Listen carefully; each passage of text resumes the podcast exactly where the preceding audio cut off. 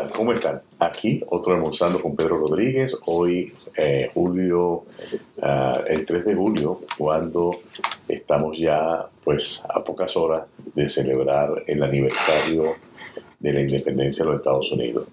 Ah, por cierto que hablando de, eso, vamos a, tocar hoy ese tema, pese que la invitación fue para hablar un poquito de economía, vamos a hablar un poquito para ilustrar algunos detalles interesantes sobre el día que celebramos mañana, 4 de julio. Como siempre, dando una revisión, nuevas raíces, primera plana, anuncios importantes sobre el universo, la situación de, eh, que pasó en Rusia, cómo se está investigando, eh, los rusos investigando a ver si habían otros países involucrados en la rebelión que hubo allá, a paso de un asteroide potencialmente peligroso, cómo podría enfriar su celular, pues estos calores están realmente que recalientan los celulares y usted tiene que estar muy pendiente porque por eso son baterías de litio que el exceso de calor puede inclusive hacerlas estallar. Entonces es muy importante uh, internamente información sobre lo que pasó con el Titán, el, el submarino que implosionó en su viaje a eh, visitar el Titanic. Ah, como siempre, mucha información interesante para que usted esté informado. Ah, en eh, Richmond destaca las nuevas leyes de Virginia. Esto es bien importante que usted esté enterado de cuáles son estas nuevas leyes que entraron en vigencia a partir del primero de julio. Recuérdese que el desconocimiento de una ley no implica su no cumplimiento. Entonces hay leyes que son muy importantes, sobre todo para las personas que conducen vehículos de ahora en adelante, a partir del primero de julio, si usted ve un vehículo estacionado en el hombrillo con las luces intermitentes, usted tiene que actuar igualmente como si ese vehículo que está allí fuese un carro policial o un carro de bomberos. Este tiene que bajar su velocidad de, de ser posible irse al otro canal para pasar lo más lejos posible de ese vehículo que está en emergencia. Ah, las luces azules no están completamente prohibidas, luces azules para los vehículos. Eh, la luz azul siempre se ha guardado o resguardado para vehículos de emergencia policial y entonces pues están haciendo énfasis en la prohibición de utilizar las luces azules. a muchas otras cosas que están eh, de leyes que están entrando en vigencia que son bien importante que usted esté al día. Así pues, como siempre, busque su periódico Nuevas Raíces en sus tiendas hispanas y llévelo a su casa para que esté informado y sobre todo informe a la familia. muchas personas pues no tienen acceso al periódico, no tienen el tiempo y es bueno que usted le pueda decir, oye, hay que tener cuidado porque entró en vigencia esta nueva ley. Hay unas leyes que hacen que delitos que eran menores se conviertan ahora en delitos mayores, así que tiene que estar muy pendiente de esto. Ah, hablando de, y antes de entrar en el tema sobre los tips que tenemos para ah, la parte económica, vamos a hablar un poquito de lo que es el 4 de julio. Esto es suceso del 4 de julio de 1776. Ah, diferente a lo que la gente piensa que ese día fue que se firmó el Acta de Independencia. El Acta de Independencia se firmó el 2 de julio, pero se acordó que el 4 de julio es el día de celebrar el aniversario. No obstante, si usted ve una foto, una réplica del acta de independencia, usted se va a dar cuenta que hay una gran cantidad de firmas. Esas firmas no terminaron de recolectarse sino hasta finales de agosto de, ese año, porque acuérdense, en aquel entonces pues no era, eh, la, manera de cómo se movilizaba uno no era tan dinámica como es ahora. Ah, y pese que no había que ir a todos los Estados Unidos para recolectar las firmas, sino solamente a 13 provincias, eh, eso llevó cierto, cierto tiempo. Inicialmente, los que prepararon esta, esta independencia, esta declaración de independencia, fueron Thomas Jefferson, que fue el que la redactó, John Adams, Benjamin Franklin, uh, Robert Livingston y Roger Sherman.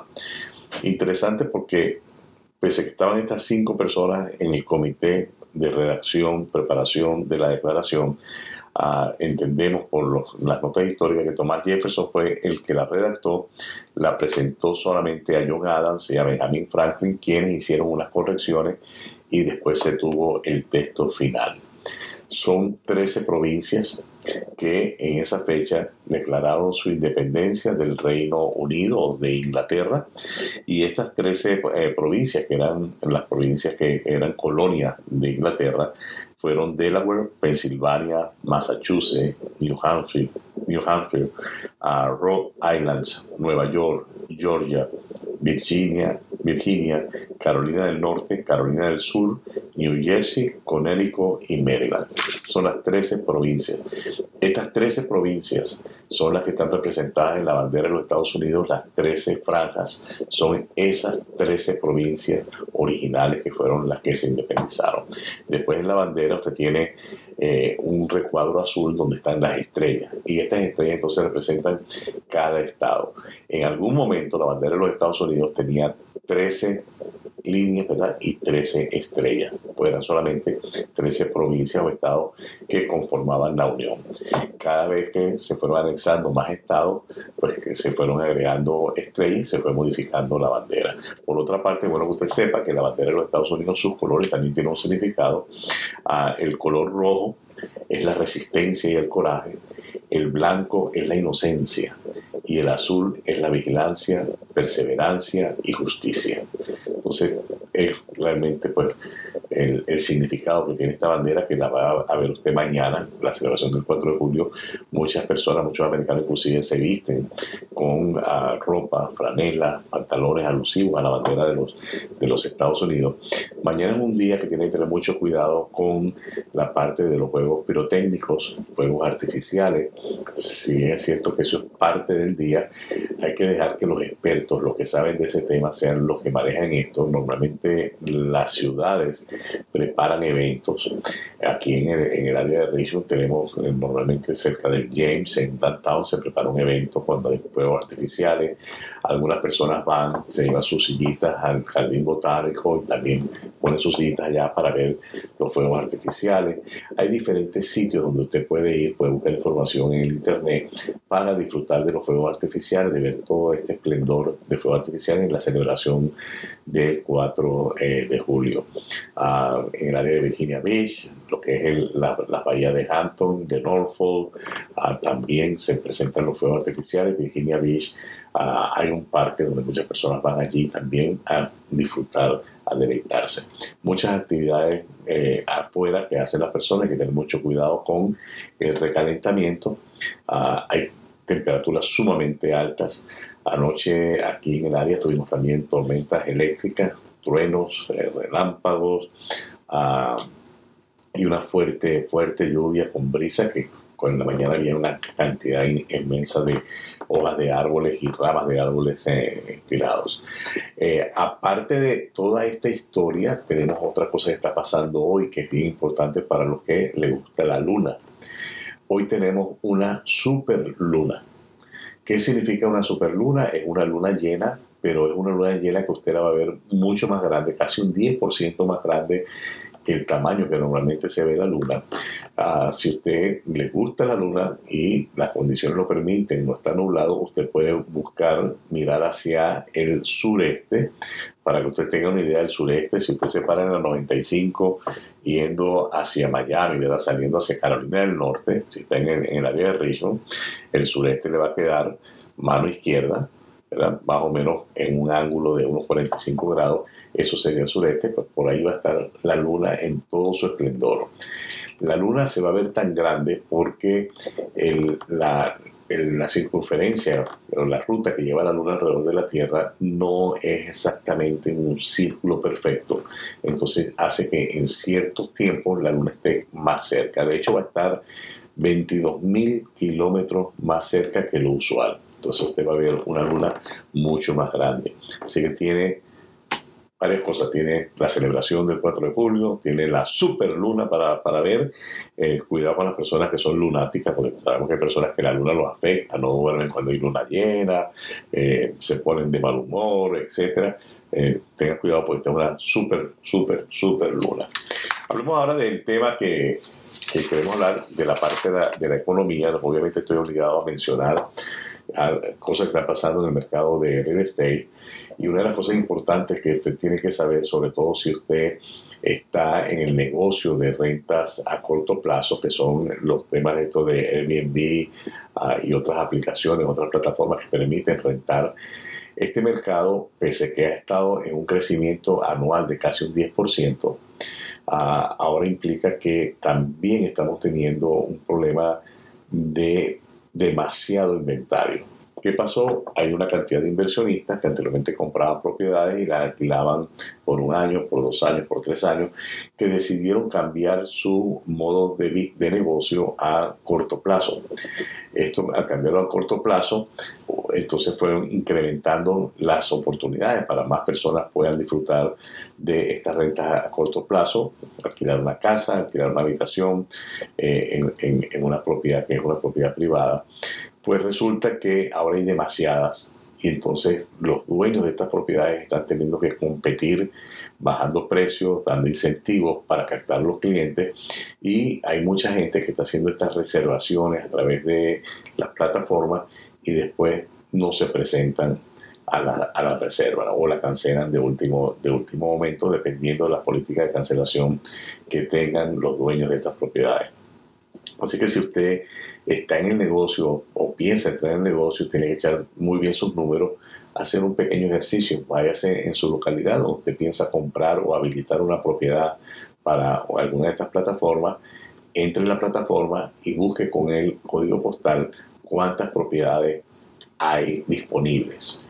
Y revise, vea lo que están ofreciendo para que usted sepa si realmente le conviene o no meterse en ese negocio. Ah, cuando estamos hablando de economía, ¿qué es lo que vemos pasar y lo que está pasando? Vemos que eh, las noticias nos dicen que las compañías que venden vehículos han tenido que empezar a recuperar vehículos porque la gente no ha pagado. Las ventas de vehículos, por ejemplo, en las grandes compañías han caído hasta en un 30% vehículos usados, la venta de vehículos entonces, todas estas cosas, pese a que muchas veces vemos en la televisión que la economía va bien, que el desempleo está bajo, etcétera, hay que tener cuidado porque realmente lo que está pasando no es lo que ellos están reflejando en estas, en estas noticias.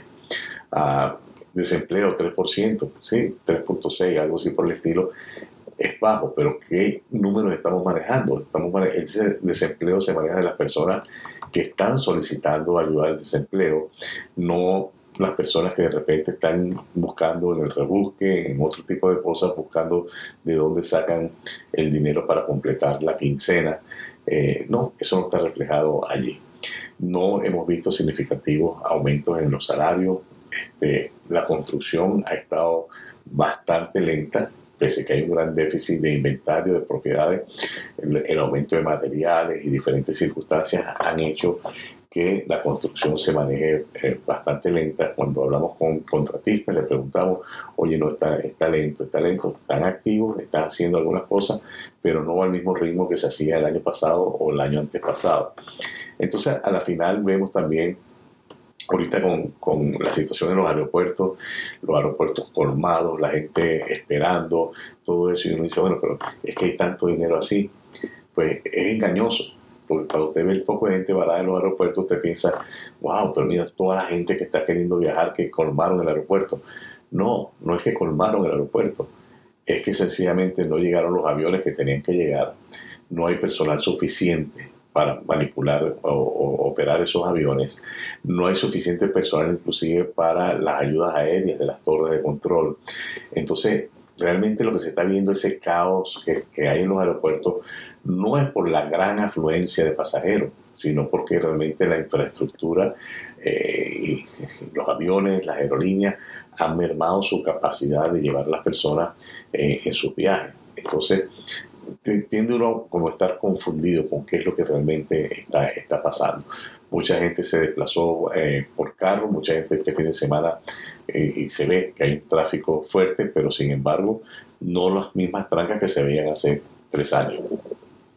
Se ve un tráfico movido, este, vuelvo y repito, o sea, hay que estar muy pendiente. Mucha gente también ahora viaja, pero este, en vez de utilizar los hoteles cinco estrellas, eh, están utilizando entonces la economía de eh, estas plataformas, buscando el, menor precio para utilizar lo que llaman las rentas a corto, a corto plazo. Entonces vamos con los, con los tips que estábamos hablando para la parte económica.